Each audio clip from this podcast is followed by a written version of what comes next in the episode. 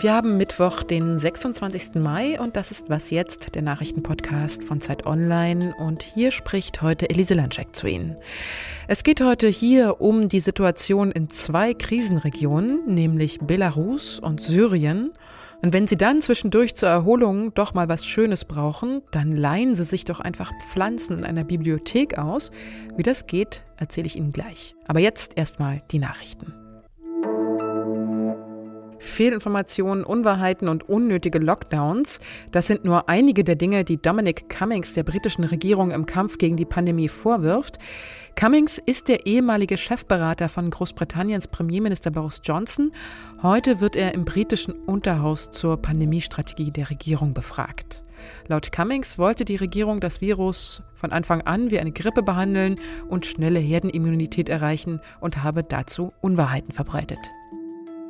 Das Bundesverfassungsgericht in Karlsruhe will heute sein Urteil darüber verkünden, ob die Bundesregierung gegenüber dem Parlament während der Griechenland-Krise gegen die Informationspflicht verstoßen habe.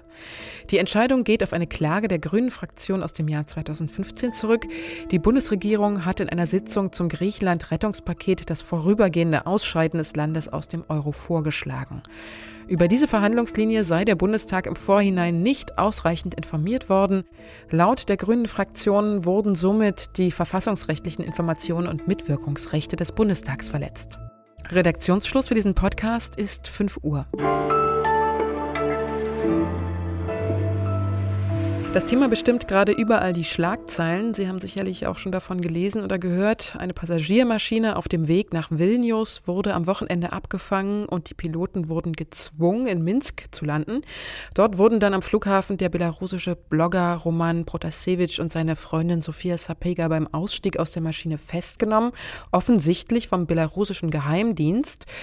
Und jetzt hat die EU als Reaktion darauf neue Sanktionen gegen Belarus verhängt. Zum einen sollen belarussische Fluggesellschaften künftig nicht mehr den Luftraum und die Flughäfen der EU nutzen dürfen. Es sind auch noch weitere, noch nicht genauer definierte Wirtschaftssanktionen im Gespräch. Und außerdem sollen weitere belarussische Vertreter und Organisationen auf die EU-Sanktionsliste gesetzt werden. Das heißt zum Beispiel, dass ihre Vermögen eingefroren werden. EU-Kommissionschefin Ursula von der Leyen fand beim EU-Sondergipfel zu Belarus deutliche Worte zum Vorgehen von Lukaschenko. Es ist ein himmelschreiendes Verhalten und es wird strenge Konsequenzen nach sich ziehen. Ich spreche jetzt mit Alice Botha, unserer Osteuropa-Expertin bei der Zeit. Hallo Alice. Hallo Elise. Was hältst du denn von den Sanktionen der EU, also zum Beispiel den Überflugverboten? Ist das das richtige Signal an Belarus? Ich bin skeptisch, was die ersten Maßnahmen angeht. Äh, ich verstehe sehr gut, dass die EU sich entschlossen hat, jetzt erstmal diese Überflugsverbote auszusprechen. Sie muss ja garantieren, dass ein Belarus, der in einem europäischen Flughafen ein Flugzeug betritt, auch wirklich sicher ankommt. Aber die Landesgrenzen sind derzeit gesperrt in Belarus. Man darf mit einer bestimmten Genehmigung raus. Das heißt also, wenn jemand aus welchen Gründen auch immer, weil er sich seine Situation zuspitzt, weil er verfolgt wird, das Land verlassen will, dann kann er nicht mehr in die EU fliehen. Und ähm, so sehr ich verstehe, dass man hier handeln wollte und schnell handeln wollte, bin ich skeptisch, ob das jetzt die richtige Antwort ist. Und kümmert das Lukaschenko überhaupt? Also treffen ihn solche Maßnahmen wirklich? Naja, ob diese Maßnahme ihn jetzt konkret trifft, äh, wage ich zu bezweifeln. Da müsste schon mehr kommen. Und die Frage ist, ob jetzt noch mehr kommen wird, was sich die EU einfallen lässt. Äh, man hatte ja schon seit dem Winter ein viertes Sanktionspaket diskutiert. Und erst vergangene Woche traf ich Oppositionelle aus Belarus und fragte die dann auch, äh, hofft ihr euch etwas davon? Das vierte Sanktionspaket scheint ja möglicherweise jetzt Gestalt anzunehmen. Und die lachten dann und sagten, für sie ist das alles irgendwie ja, äh, belustigend, denn ob es nun viertes oder zehntes Paket heißt, äh, spielt für sie eigentlich keine Rolle. So wie diese Sanktionspakete bislang konzipiert worden sind, haben sie eigentlich wenige Auswirkungen auf die belarussische Elite. Du hast es ja gerade schon angesprochen. Wie ist denn die Situation im Land? Also wir haben ja seit einer Weile nichts mehr aus Belarus gehört, hier in den deutschen Medien, bis dieser doch recht spektakuläre Fall jetzt aufkam. Spektakulär ja vor allen Dingen auch deshalb, weil Protasevich ja im Exil lebt. Aber wie geht es den belarussischen Oppositionellen vor Ort? Die Lage in Belarus ist absolut bedrückend und niederschmetternd und die Repressionswelle nimmt von Tag zu Tag zu. Ähm, Lukaschenko hat jetzt gerade im Prinzip den Journalisten noch einmal den Krieg äh, erklärt. Es sind unabhängige Nachrichtenseiten gesperrt worden. Äh, es sind äh, massenhaft, muss man sagen, Journalistinnen und Journalisten festgenommen worden, Chefredakteurinnen verhaftet worden. Insofern ist dieser Vorfall jetzt am Wochenende neu in seiner Qualität, weil er international ist und weil man sich so etwas eigentlich fast nicht ausmalen kann, aber es ist eigentlich vorerst der traurige Höhepunkt einer Repressionswelle, die schon seit langem andauert.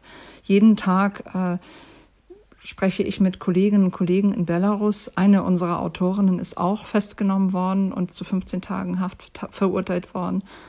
Und ähm, die Urteile, von denen ich jeden Tag lese, sind absolut bedrückend. Da werden Aktivisten zu vier bis sieben Jahren Haft äh, im Lager verurteilt. Und es ist nicht abzusehen, dass sich daran etwas ändert. Im Gegenteil.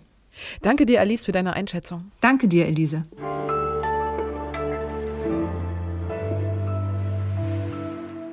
Und sonst so?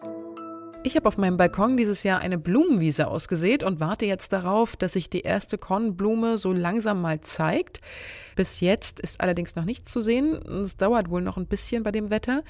Die Pflanzensamen dafür habe ich jedenfalls irgendwo gekauft. Hätte ich aber gar nicht machen müssen, denn es gibt jetzt auch in Bibliotheken Pflanzensamen zum Ausleihen. Ganz genau, in ganz normalen Bibliotheken mit Büchern in ganz Deutschland, von zum Beispiel Metzingen über Dresden bis Lüneburg, bieten die Häuser Samentütchen neben ihren Bücherregalen zum Ausleihen an. Oma Ernas lila Blume steht auf seinem Tütchen oder böhmischer Strunk, das ist eine Kohlrabi-Sorte. Es geht nämlich um die alten Sorten, die wieder unter die Menschen gebracht und vermehrt werden sollen. Zurückbringen muss man dann nicht die ganze Pflanze, sondern nur ein bisschen von dem Saatgut, das diese selbstgezogene Pflanze dann produziert.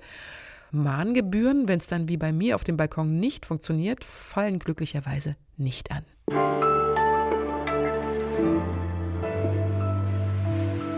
In Syrien wird heute ein neuer Präsident gewählt und obwohl immerhin drei Kandidaten zur Wahl stehen, ist jetzt schon so gut wie klar, wer es werden wird, nämlich der bisherige Amtsinhaber Bashar al-Assad.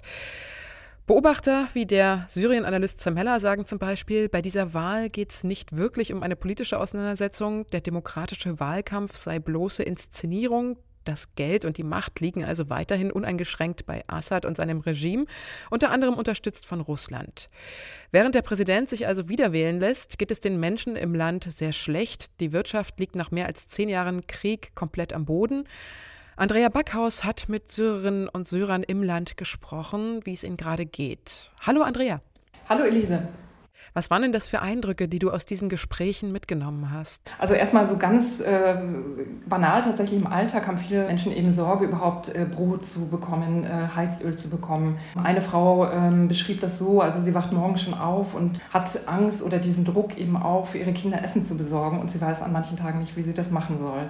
Es gibt sehr wenig Strom noch in Syrien, was auch für ein Interviewpartner zum Beispiel dazu führt, dass er, wenn er an den Werkstätten arbeitet, bis nachts irgendwie auch da bleiben muss, weil es dann nachts vielleicht mal ein oder zwei Stunden Strom gibt.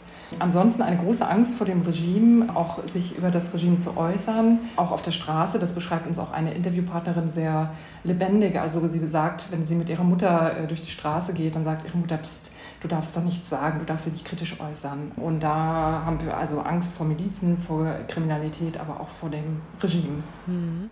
Wird sich denn nach der Wahl irgendwas für die Leute im Land ändern? Das ist sehr schwer abzuschätzen, aber sehr, sehr wahrscheinlich nicht. Also ähm, wir gehen mal davon aus, dass Assad das wieder gewinnen wird. Ich möchte auch noch mal ganz deutlich sagen, es ist wirklich keine Wahl. Also das muss man in Anführungsstrichen ähm, setzen, das Wort, ähm, weil es ist einfach eine reine Inszenierung. Ähm, und äh, es gab auch Berichte, zum Beispiel im Libanon, dass die Syrer, die hier leben, die Geflüchteten auch äh, unter Druck gesetzt wurden, Assad auch zu wählen. Das heißt, es hat mit Demokratie wirklich gar nichts zu tun.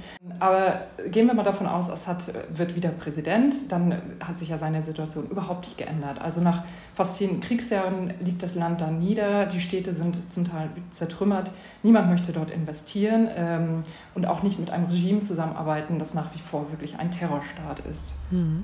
Was bedeutet denn das für zum Beispiel auch die syrischen Geflüchteten in Deutschland? Können die äh, auf absehbare Zeit in ihre Heimat zurückkehren? Also ganz klar nein. Ähm, jedenfalls nicht, äh, solange das Regime von Assad an der Macht bleibt. Das, ist, das eine ist die Zerstörung im Land. Ähm, ich würde fast sagen, das ist vielleicht noch sogar das geringere Problem. Das größere Problem ist wirklich die, äh, die Angst ähm, vor der Rückkehr und was dann mit diesen Menschen passiert. Für Assad sind alle Menschen Opposition und Kritiker und äh, Staatsfeinde, die das Land verlassen haben, egal wie sie äh, zu ihm stehen tatsächlich. Und das heißt, es ist absolut absehbar, dass wenn sie nach Syrien zurückkommen, dass sie sowieso nicht in ihre Häuser zurück können, dass sie aber auch eigentlich nichts mehr da haben, äh, keine Arbeit haben und immer in dieser Angst leben, äh, vom Regime bestraft zu werden. Also von daher eigentlich alle Syrer mit denen und Syrerinnen, mit denen ich in den vergangenen Jahren gesprochen habe, sagen ganz klar, solange Assad an der Macht ist, werden wir nicht zurückgehen können. Vielen Dank, Andrea. Gerne, Elise. Und das war was jetzt für heute. In unserem Update um 17 Uhr erzählt Ihnen mein Kollege Janis Karmesin, was es sonst noch so Neues gibt. Und wenn Sie uns schreiben wollen, dann ist wasjetzt.zeit.de die richtige Adresse. Und vergessen Sie nicht, sich für unser Podcast-Festival am 20. Juni anzumelden unter www.zeit.de slash festival. Ich wünsche Ihnen einen schönen Tag. Ihre Elise Lanczek. Pratasevich muss sofort freigelassen werden. Und wir werden Druck auf äh, das Regime so lange ausüben, bis es die Freiheit der Meinung und die Freiheit der Medien respektiert.